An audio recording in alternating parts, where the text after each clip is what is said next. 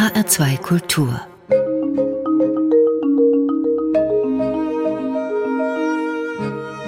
Doppelkopf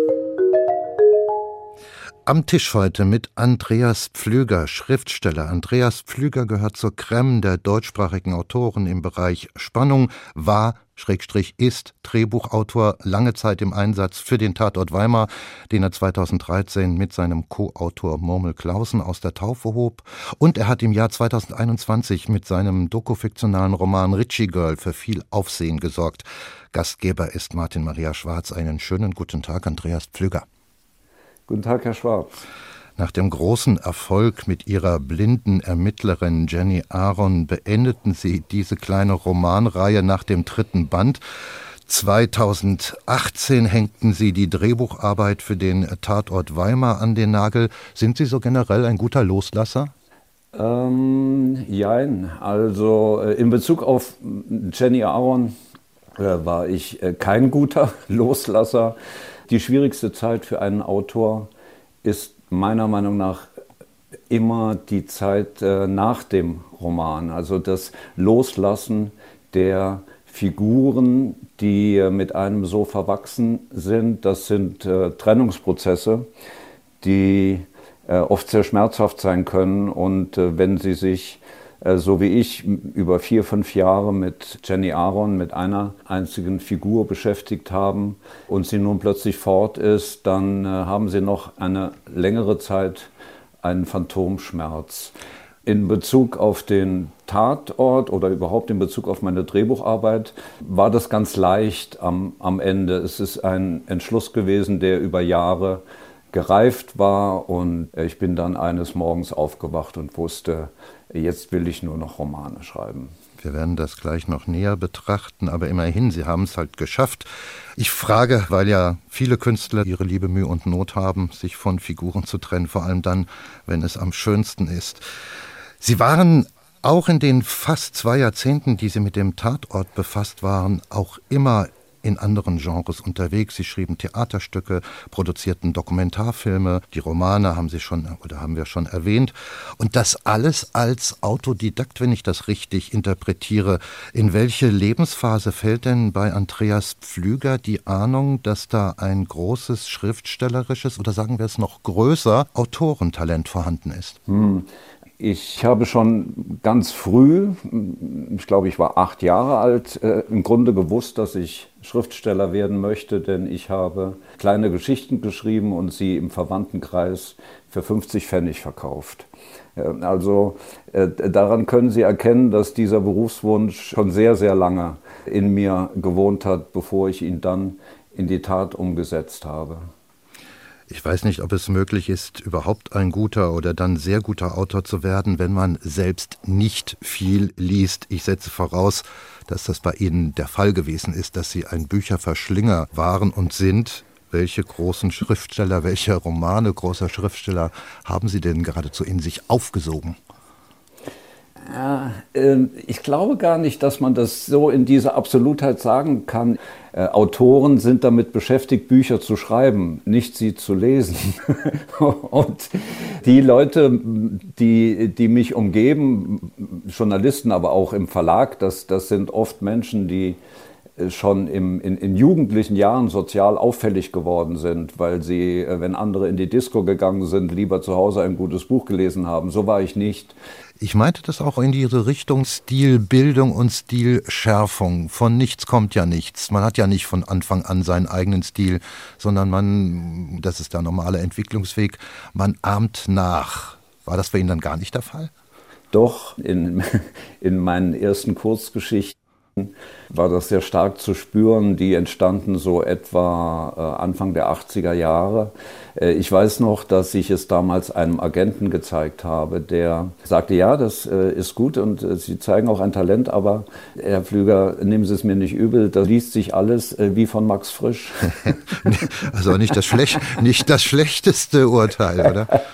ja, ja, und da, damit ist auch ein Name genannt, der für mich sehr wichtig ist ist Max Frisch. Ich habe ihn so verehrt, dass ich als Student einmal zu seinem Dorf getrennt bin nach Berzona in die, in die Schweiz und stand vor seiner Tür und habe geklingelt, aber äh, er hat nicht aufgemacht. Ich, ich rede mir bis heute ein, dass er nicht zu Hause war. So muss, so muss man das machen. so war es bestimmt auch. Vertiefen wir mal den Aspekt Drehbuchschreiben. Sie waren ja mit Ihrem schon genannten Co-Autor Mummel Clausen nicht nur für das Drehbuch von Tatort Weimar verantwortlich, sondern auch für die Drehfassung. Erklären Sie mal letzteres Drehfassung. Ist das dann die Beschreibung, die detailgenaue Beschreibung des ganzen Settings? Die Drehfassung gibt es bei jedem Film. Die Drehfassung nennt man die Drehbuchfassung, die letztendlich dann tatsächlich Grundlage für die Dreharbeiten mhm. ist. Also in der alles so steht, wie es dann auch gedreht werden muss. Es ist eine Tatsache, dass viele Autoren, Drehbuchautoren, die bittere Erfahrung machen, dass ihre Drehfassungen nicht von ihnen selbst erstellt werden, mhm. sondern dass man ihnen am Ende das Drehbuch aus der Hand nimmt und die letzte Fassung durch jemand anderen erfolgt, in der Regel durch den Regisseur oder die Regisseurin. Ich kann dazu in Bezug auf meine Person nur sagen, ich habe etwas geschafft, was eigentlich gänzlich unmöglich ist. Ich habe in fast 30 Jahren Drehbucharbeit alle Drehfassungen zu meinen Büchern geschrieben. Mir ist niemals ein Drehbuch weggenommen worden am Ende. Niemals hat ein Drehbuch jemand umschreiben müssen für mich und ich bin nie aus einem Projekt entlassen worden. Das ist in etwa so wahrscheinlich, wie dass ein Bundesliga-Trainer vom ersten Tag seiner Beschäftigung in der Bundesliga an bis zu seinem äh, Rücktritt äh, aus Rentengründen nie entlassen wird. Also quasi unmöglich, war noch nie da, wird es nie geben, so ungefähr. Was mir und wahrscheinlich auch den meisten wenig bewusst ist, dass Drehbuchautoren auch rechnen können müssen. Das heißt, Kalkulationen durchführen, wie viel ihre Szenen denn im Einzelnen kosten dürfen. Ja, das ist ein sicher weithin unbekannter Aspekt, wenn Sie einen, einen, Drehbuchauftrag bekommen, dann bekommen Sie automatisch auch einen Etat in die Hand. Sie müssen als Drehbuchautor mit der Zeit lernen, was Dinge kosten in einem Film und äh, Sie mit begrenzten Möglichkeiten arbeiten müssen und sich eben auch manchmal Dinge verkneifen müssen. Ich kann mich noch sehr gut erinnern, als ich mein erstes Drehbuch fertig hatte und von diesen Dingen natürlich überhaupt noch nichts wusste. Da sagte der Produzent, ja, also äh, äh, Talent hat der Flüger schon, aber in dem Drehbuch geht andauernd der Vollmond auf und äh, da tanzen Menschen im Regen auf der Straße in Massen und zwar nachts. Äh, das kostet natürlich ein Geld. Ist vielleicht auch einer der Gründe, weshalb ich so gern Romane schreibe, denn da können Sie machen, was Sie wollen, das kostet immer dasselbe. Ne? Ja, kommen wir gleich noch drauf, die Freiheiten des Romanciers. Drehbuch schreiben, das ist ein Satz von Ihnen, hat nichts mit Literatur zu tun. Aber, Andreas Pflüger, es gibt doch eine große Schnittmenge, die Dialoge, und die müssen in beiden Genres stimmen. Ja, absolut. Die Action-Beschreibungen in Drehbüchern, die, die sind äh, völlig literaturfern. Das sind sehr nüchterne, sachliche Handlungsanweisungen für Schauspiel und Regie. Aber natürlich muss ein Drehbuch gute Dialoge haben, kunstvolle Dialoge.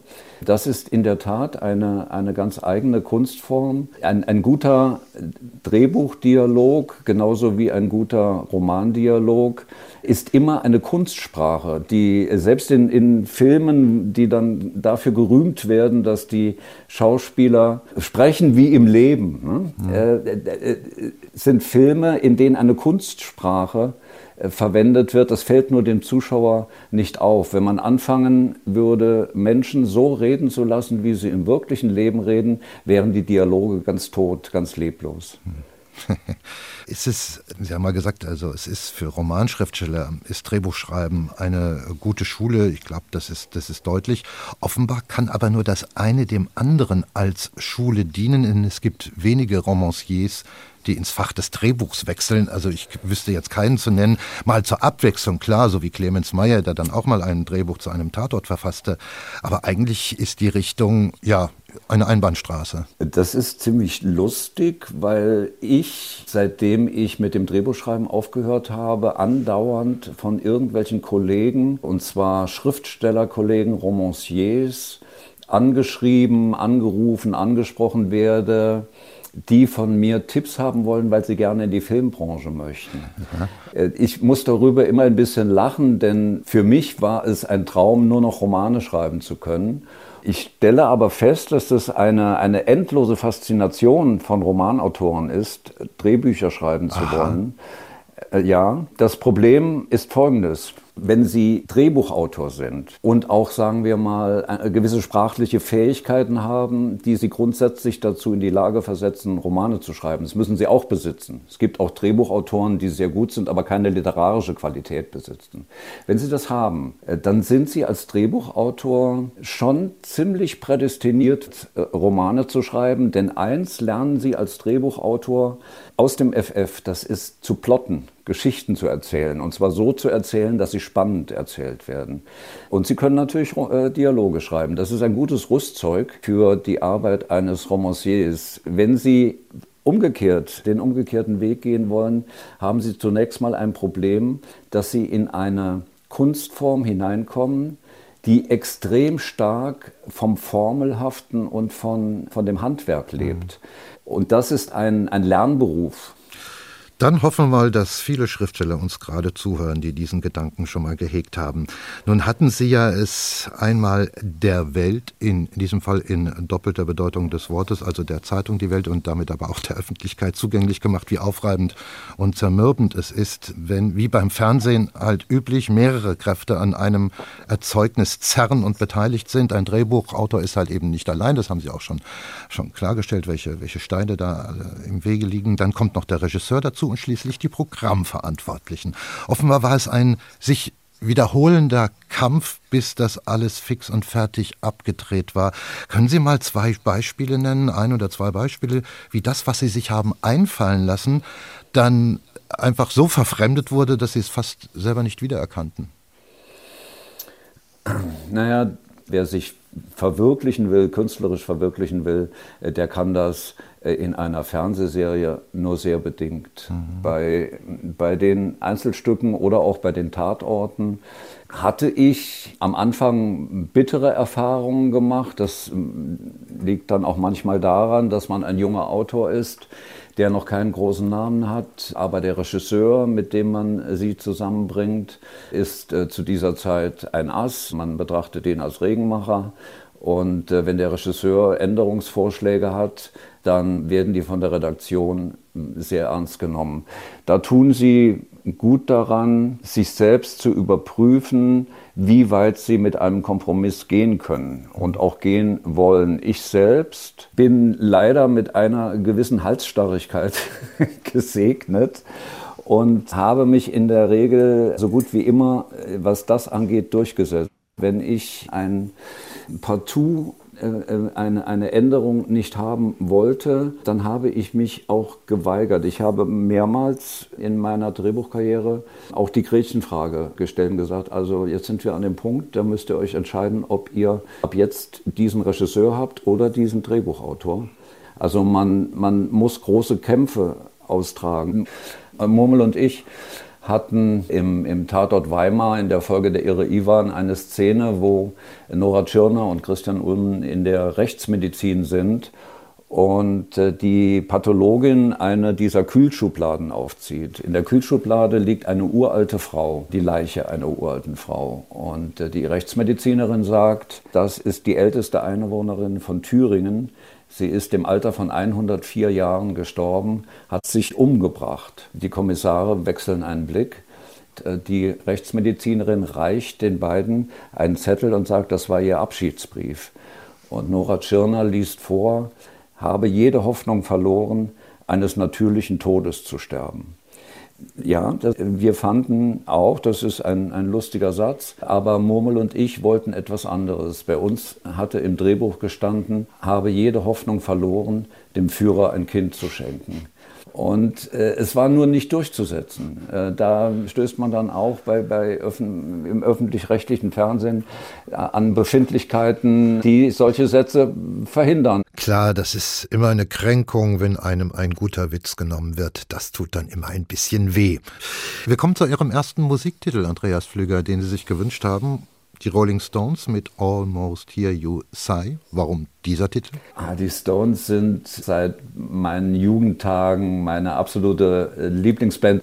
Mein großer Gitarrenheld ist Keith Richards. Ich habe vor einigen Jahren seine Autobiografie verschlungen er findet, es ist ein fantastisches Buch.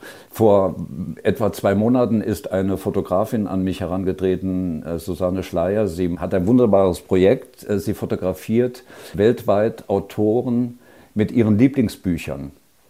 Und wir haben diesen Fototermin gemacht und ich hatte Keith Richards live dabei.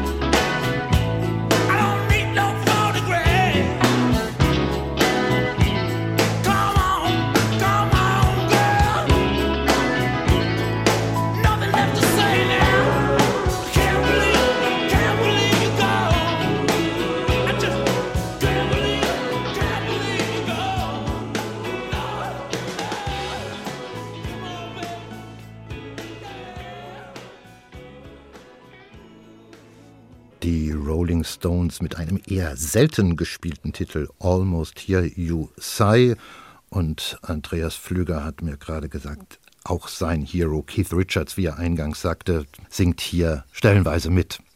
Der Doppelkopf mit Andreas Flüger, Drehbuchautor, Hörspielautor, aber seit einigen Jahren verstärkt als Romancier tätig und in Erscheinung getreten. Andreas Flüger, Ihnen eignet das Spannungsfach. Dafür stehen die Tatortkrimis. Dieselbe Sprache sprechen aber auch jetzt Ihre fünf Romane. Sie haben sich auf dieses Genre verlegt, weil? Puh, ähm, zunächst mal bin ich mir gar nicht sicher, ob ich überhaupt äh, Thriller schreibe. Ich schreibe Romane, in denen Menschen zu Schaden kommen. Meine, meine Anfänge beim Fernsehen waren im Übrigen ganz andere. Ich habe, war Gagschreiber. Ich habe Gags für Harald Junke und Eddie Arendt geschrieben und solche Dinge und bin erst so nach und nach in andere Genres hineingekommen, dass ich dann anfing mit Tatorten und mit Krimis, war mehr oder weniger ein Zufall, denn das erste Angebot, das ich bekam, nachdem ich ein Musical geschrieben hatte, war, schreiben Sie doch mal ein Drehbuch für einen Tatort. Und ich weiß nicht, wenn man damals zu mir gesagt hätte, schreiben Sie doch mal ein Drehbuch zu einer Rosamunde Pilcher-Verfilmung, wäre mein Autorenleben möglicherweise in eine ganz andere Richtung gedriftet. Nein, mir, selbst ist das nie so wichtig, in welche Schublade man das nun tut oder, oder was da für ein Label drauf ist, ob das Thriller sind, ob das Krimis sind, ob das Romane sind. Äh, ich will erzählen und ich gebe gerne zu, dass meine Art zu erzählen, auch jetzt in dem neuen Roman Richie Girl, der kein Krimi ist, letztendlich immer auch spannend ist, weil ich immer Druck erzeugen muss als Autor. Ich, ich äh, erzeuge gerne von der ersten Seite an Druck, dass, dass es dann äh, sofort dann als, als Spannungsliteratur klassifiziert wird. Aber ganz ehrlich, Literatur darf spannend sein. Ne? Wer wollte Ihnen da widersprechen, Andreas Pflüger?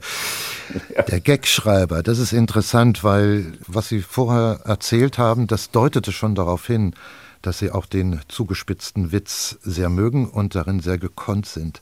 In all ihren Romanen herrscht, soweit ich das sehe, ein dynamischer Erzählstil, eine geschliffene Sprache, detailgenaue Beschreibungen von Menschen, Orten und Dingen.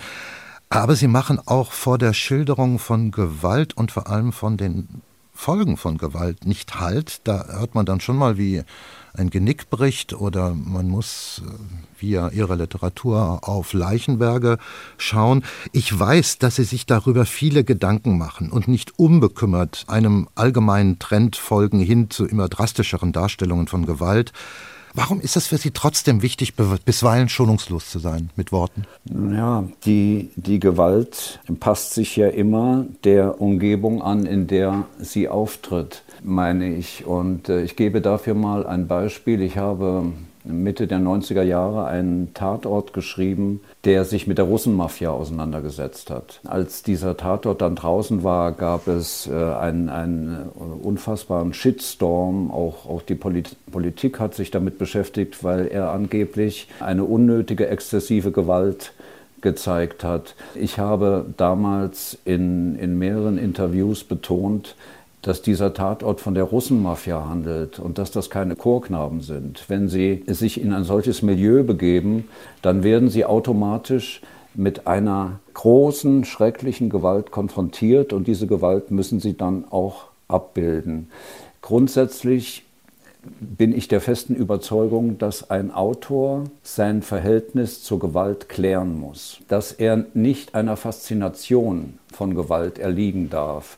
Das ist zum Beispiel bis heute ein großes Problem, das ich mit Filmen von Martin Scorsese habe äh, oder auch äh, Paul Schrader die ihr Verhältnis zur Gewalt meiner Meinung nach nie geklärt haben. Der Autor muss zeigen, warum Gewalt entsteht, wo sie herkommt und welche Reaktion darauf erfolgt. Hm. Wenn, Sie, wenn Sie das nicht schaffen, ist das ein Porno, ein Gewaltporno und äh, wird beliebig. Äh, ich achte immer sehr darauf, in meinen Büchern genau zu zeigen, was ist die Quelle dieser Gewalt äh, und warum muss diese Gewalt in diesem Moment stattfinden. Aber es ist ja vielleicht für ein Leserpublikum nicht immer einfach, die Haltung des Autoren dahinter zu entziffern Denn erstmal bleibt ja Gewalt Gewalt und schafft ja auch in der ständigen literarischen, literarischen Reproduktion auch eine gewisse Gewöhnung, eine fatale Gewöhnung. Damit müssen Sie ja auch leben. Ja, damit muss ich leben. Ich bin vielleicht ein heilloser Romantiker, denn ich glaube an den mündigen Leser, äh, glaube daran, dass der Leser in meinen Büchern erkennt, wo ich stehe, hm. wo, wo meine Position ist. Und das wird mir auch worüber ich mich sehr freue, in, in zahllosen Leserbriefen und Reaktionen bestätigt. Ich äh, glaube nicht, dass man meine Bücher als eine Art Handlungsanweisung für das Ausüben von Gewalt äh, lesen kann, anders als die Bücher von Kollegen. Ich äh, weiß, das ist ein bisschen ungehörig, aber ich nenne jetzt mal Sebastian Fitzek. Ähm, äh, da, da gruselt es mich äh, in, in solchen Büchern, weil ich finde, dass man das nicht darf. Mhm. Man darf aber auch manchmal ungehörig sein. Lasse ich jetzt auch so stehen. Gewalt kann auch ihre eigene Poesie haben. Das ist ein Satz von Ihnen. Wann ist das der Fall? Naja, äh, wenn Sie meine Bücher lesen und ich weiß, dass Sie meine Bücher sehr intensiv gelesen haben, dann wissen Sie natürlich, äh, dass meine Action Schreibungen voller Poesie sind. Äh, das ist meine Art, Gewalt zu erzählen und vielleicht auch eine Art, sie zu brechen. Und ich habe das irgendwann für mich entdeckt, weil ich es viel zu langweilig finde, nur zu schreiben, also äh, äh, jetzt äh, schießt er und die Kugel geht in den Kopf und das Hirn spritzt an die Wand. Das ist ja furchtbar. Daraus kann ja keine Literatur entstehen, sondern ich versuche immer diese innere Mechanik dieser sehr komplexen Bewegungsabläufe und Sequenzen aufzulösen, sie in ganz kleinen Schritten zu erzählen, sodass sie dadurch auch eine Poesie entwickeln können. Es ist übrigens lustig, beim Schreiben höre ich immer Musik, sehr laute Musik. Äh, und eben kamen ja die Stones. Also die Stones höre ich gerne, wenn ich Dialoge schreibe. Ähm, aber wenn ich Action-Passagen schreibe, dann höre ich Maria Callas. Ähm, äh, ja, weil die werden weil, wir noch weil, hören. Die werden wir noch hören. Ja, ja. ja. da brauche ich, da brauche ich dieses dieses lyrische äh, Moment, das dann auch in meine Literatur einfließt. Aha, aha. Zum einen als Kontrast, zum anderen aber auch als Brücke. Mhm. Interessant. Wir kommen zu einem zweiten Musiktitel. Die schon angesprochene Maria Callas hören wir jetzt. Wir wissen, wann Sie die hören. Sie haben sich ein Stück, es ist eine Arie, gell? Mhm. Sie haben sich es die, ist, ja? Es ist die, die Arie der Valli äh, von Catalani. Auf dieses Stück bin ich gestoßen äh, in den 80er Jahren. Äh, ich glaube, 1900, äh, wann, wann entstand Diva, der Film? Ich glaube 1981 äh, Jean-Jacques Benix und in diesem Film singt die Fernandes diese Arie und als ich diese Arie damals gehört habe, bin ich der Klassik verfallen. Ich war bis dahin eigentlich ein, ein reiner Rock-Fan und seitdem bin ich ein ganz großer Opernliebhaber auch.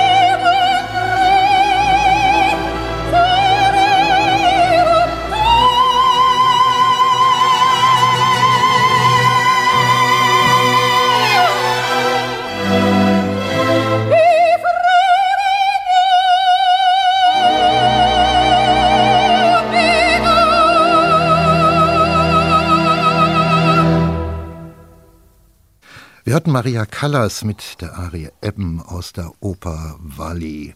Gewünscht um meinem heutigen Doppelkopfgast von Andreas Pflüger, Drehbuchautor und Romancier. Martin Maria Schwarz ist weiter der Gastgeber. Andreas Pflüger, 2021 kommt Ihr Roman Richie Girl heraus.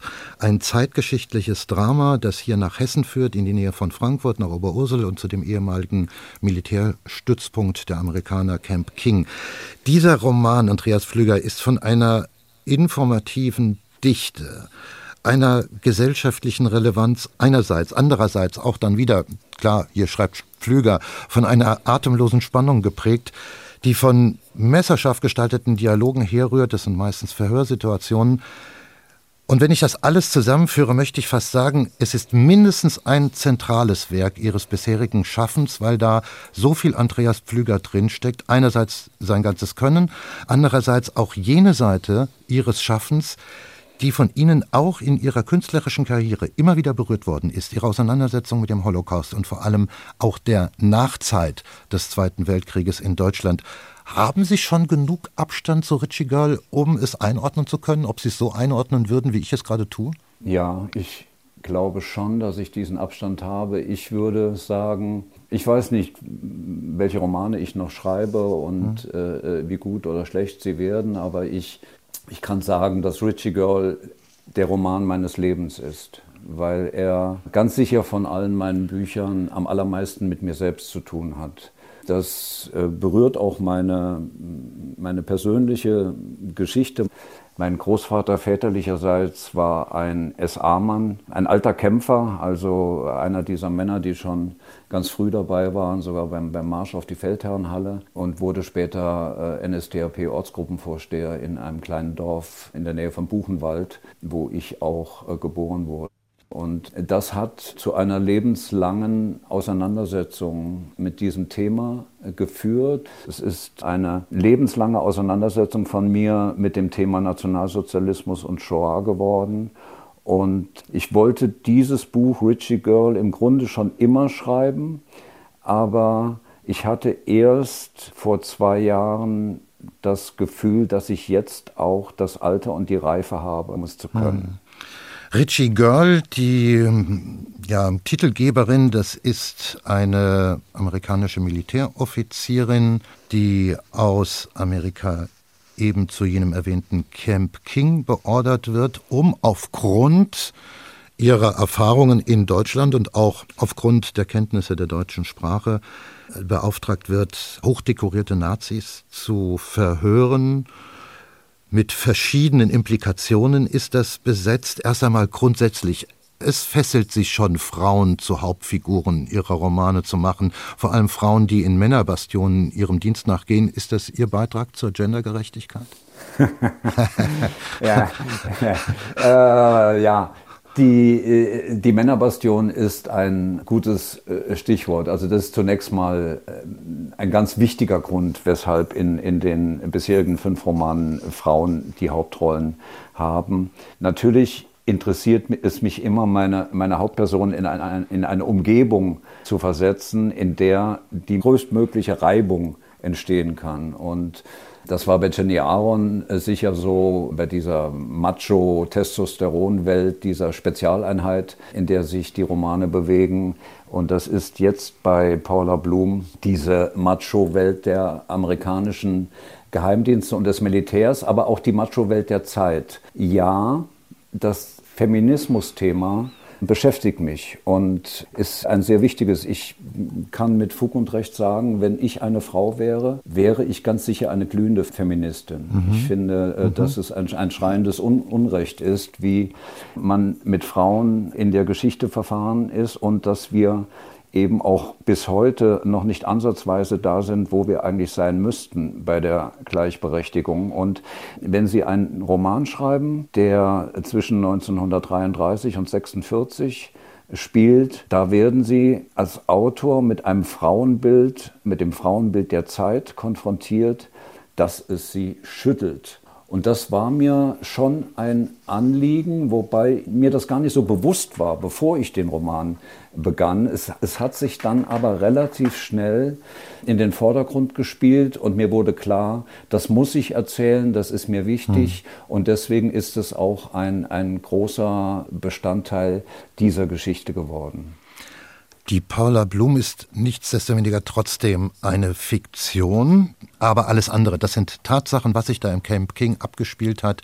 Die, die im Rhein-Main-Gebiet leben, äh, kennen das zu gut, auf jeden Fall die Älteren, sie kennen es noch zu gut als Militärgelände, aber ich glaube, die wenigsten wissen, was da 1945, 46 und Folgejahre los war. Die Schallzentrale des Kalten Krieges, eine ganz wichtige Einrichtung der US-Amerikaner, in ihrer Art und Weise, diesen Kalten Krieg überhaupt erstmal zu inszenieren, damit umzugehen und diesen Konflikt mit der Sowjetunion auszutragen. Richie Girl ist ein Roman, der von zwei Auseinandersetzungen geprägt ist. Das führt uns jetzt wieder zu eigentlich dem, was Sie gesagt haben, dass es so ihr, ihr Lebensthema ist. Das ist einmal die alte Frage nach Schuld und Verantwortung der deutschen Bevölkerung im Dritten Reich, aber auch darüber hinaus. Vielleicht noch wichtiger die zweite Auseinandersetzung, die um die ausgebliebene Söhne von Verbrechern des Naziregimes einmal, weil sie umgehend, und das ist so einer der großen Aha-Effekte von Richie Girl vom US-Geheimdienst für ihre Zwecke im Kalten Krieg umfunktioniert worden sind. Also der berühmteste ist ja Werner von Braun, das weiß man. Oder, und das ist dann das, das der eigentliche heikle Punkt, weil sie auch hier ganz offiziell in der neu entstehenden Bundesrepublik hohe Ämter bekleideten. Auch da, die Fälle sind ja zum Teil bekannt, das, das weiß man, aber sie haben das halt eben jetzt noch einmal neu gefasst und geformt und nochmal neu zugespitzt und vielleicht auch etwas berührt, was jetzt dann doch unbekannter ist. Das betrifft die Figur Reinhard Gehlen. Ja, diese Auseinandersetzung mit den braunen Wurzeln unseres Staates nach dem Krieg, muss ich betonen, ist sicherlich einer der stärksten Beweggründe gewesen, das, das Buch zu schreiben. Ich bin schon früh auf die braunen Anfänge des Bundeskriminalamtes gestoßen und habe damals mich schon gewundert, dass das nicht so richtig aufgearbeitet worden ist, also dass darüber kaum gesprochen wurde. Und als dann vor etwa zweieinhalb, drei Jahren der Chefhistoriker des Bundesnachrichtendienstes, Bodo Hechelhammer, auf mich zukam, mit dem ich befreundet bin, muss ich dazu sagen, und mir erzählt hat von den braunen Anfängen des Bundesnachrichtendienstes unter Reinhard Gehlen, bin ich endgültig hellhörig geworden. Das war in diesem Falle für den Roman ein großes Glück, denn Bodo Hechelhammer ist äh, gleichzeitig auch Leiter der Historikerkommission, die sich mit der Aufarbeitung der Nazi-Wurzeln des BND beschäftigt und äh, er ist ein, äh, der vermutlich weltweit äh, größte Fachmann zu diesem Thema und er hat mir natürlich wunderbare Quellen öffnen können und, und Hilfestellung leisten können, weshalb er auch mein Fachberater geworden ist. Und Reinhard Gehlen, das müssen wir noch dazu sagen, war ein strammer NS-Mann und baute dann den Bundesnachrichtendienst auf. Ja, Reinhard Gehlen war während des Krieges Leiter von Fremde Heere Ost. Das war eine Organisation, die Informationen über die Rote Armee analysiert hat und sie dann in der Wolfschanze dem Hitler und, und seinem Führungsstab zugänglich gemacht hat. Er war ein strammer Nazi der noch 1944 eine tadellose nationalsozialistische Gesinnung in seinem Stammbuch stehen hatte. Als der Krieg dann äh, äh, verloren war, beziehungsweise absehbar war, dass er verloren ist, hat Gehlen sich mit äh, einigen Tonnen Akten in die, äh, in die Alpen abgesetzt, äh, hat sich dort versteckt auf einer Alm mit dem schönen Namen übrigens Elendsalm.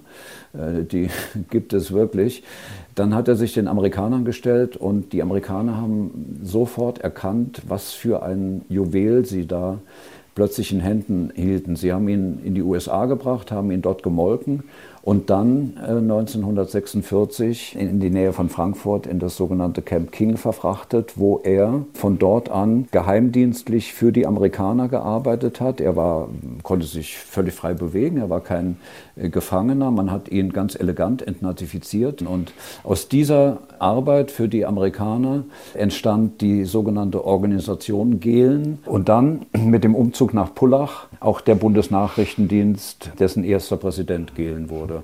Diese Geschichten, diese Schande, dass NS-Verbrecher hier einfach unbekümmert ihre Karrieren fortsetzen konnten, in der Bundesrepublik Deutschland. Diese Geschichten, die sind ja im Prinzip alle äh, entdeckt oder es werden natürlich noch mehr entdeckt werden. Auch diese Historikerkommission, die Sie erwähnt haben, deren Arbeit über den BND in der Frühphase der Bundesrepublik, die ist ja noch nicht zu Ende geführt und noch nicht veröffentlicht. Was, Andreas Pflüger, ist denn eigentlich Ihre Klage? Ist das bis heute eigentlich viel zu wenig unter Acht gestellt worden, was da passierte von 1945 ab bis tief in die 60er Jahre hinein. Prägt das immer noch auch unser politisches Bewusstsein heute oder das politische Bewusstsein Deutschlands? Ist das immer noch wirksam? Woran nehmen Sie am meisten Anstoß? Außer am Fakt das, selbst, das ist klar. Das ist eine, eine sehr komplexe Frage.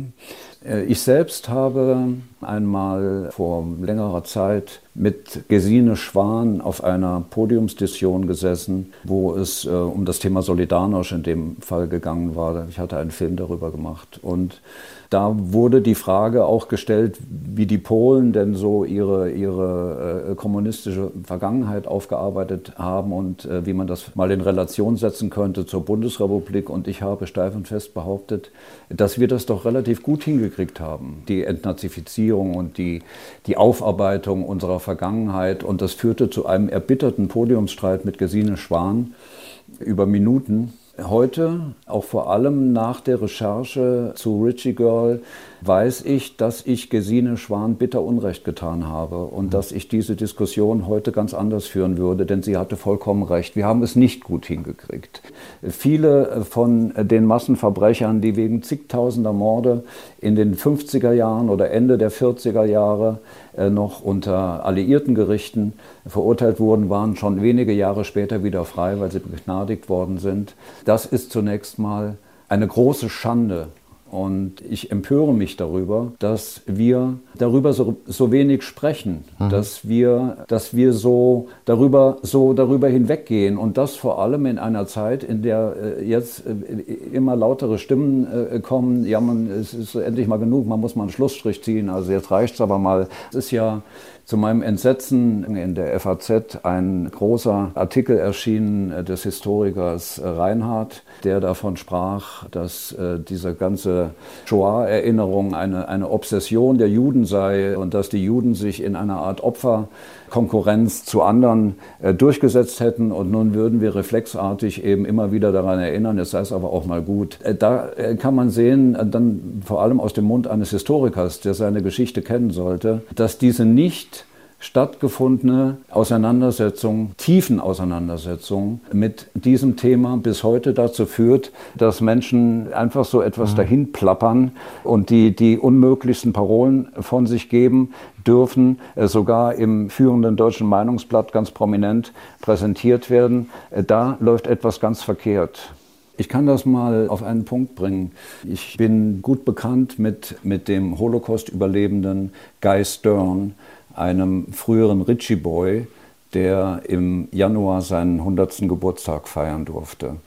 Und Guy Stern geht mit 100 Jahren noch an, an fünf Tagen die Woche in sein Büro ins äh, Detroit äh, Holocaust Memorial Center, weil er diese Arbeit als einen Teil seiner Überlebensschuld begreift. Also der von ihm so empfundenen Verpflichtung, ein sinnvolles Leben zu führen, um zu rechtfertigen, dass er überlebt hat.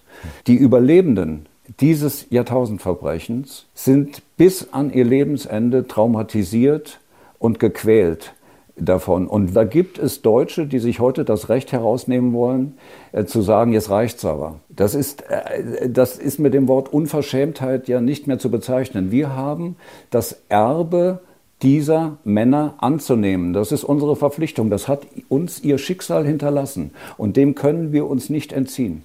Und nicht nur unsere Generation, Andreas Pflüger, sondern auch alle Generationen, die folgen. Ja, ja. Andreas Pflüger, zum Schluss noch. Sie stehen, und jetzt komme ich wieder zu Ihrer Schriftstellertätigkeit zurück, Sie stehen zu dem Credo, aus Max Frischs Roman Mein Name sei Gantenbein. Das bekannten Sie mal in einem Interview. Jeder Mensch erfindet sich früher oder später eine Geschichte, die er für sein Leben hält. Welche wäre denn Ihre Geschichte? Die ist noch nicht zu Ende. Insofern äh, bin ich vielleicht auch immer noch dabei, herauszufinden, was sie ist. Und das könnte noch den Stoff für einige schöne Romane ergeben.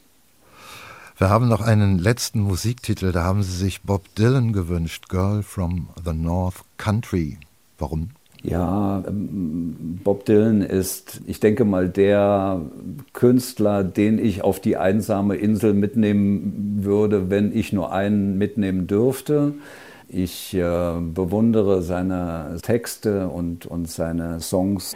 Äh, ich bin nicht unkritisch ihm gegenüber. Ich finde auch, dass man es mit der Prima Ballerina übertreiben kann, wenn man den Literaturnobelpreis bekommt und dann ein bisschen beleidigt reagiert nach dem Motto, den hätte man mir ja schon früher geben können.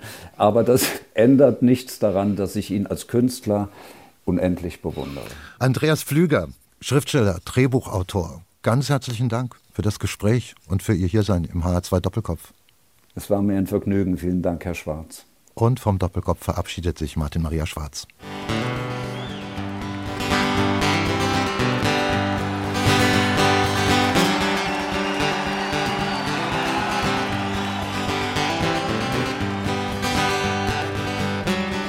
traveling in the North Country Fair,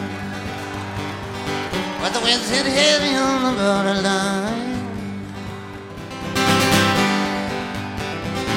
Remember me to one who lives there. She once was a true love of mine. If you go in the snowflake storm, when the river's freezing summer in, for me if she's wearing a coat so warm.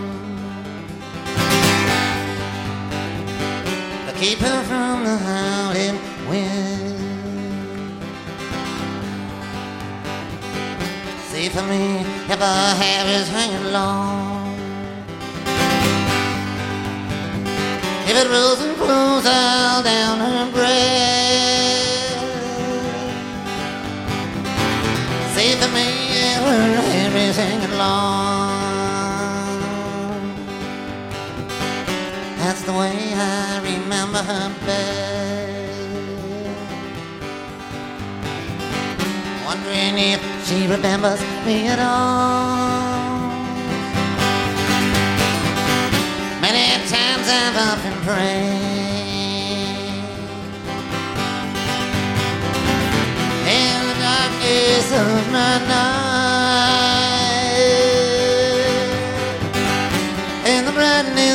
my day.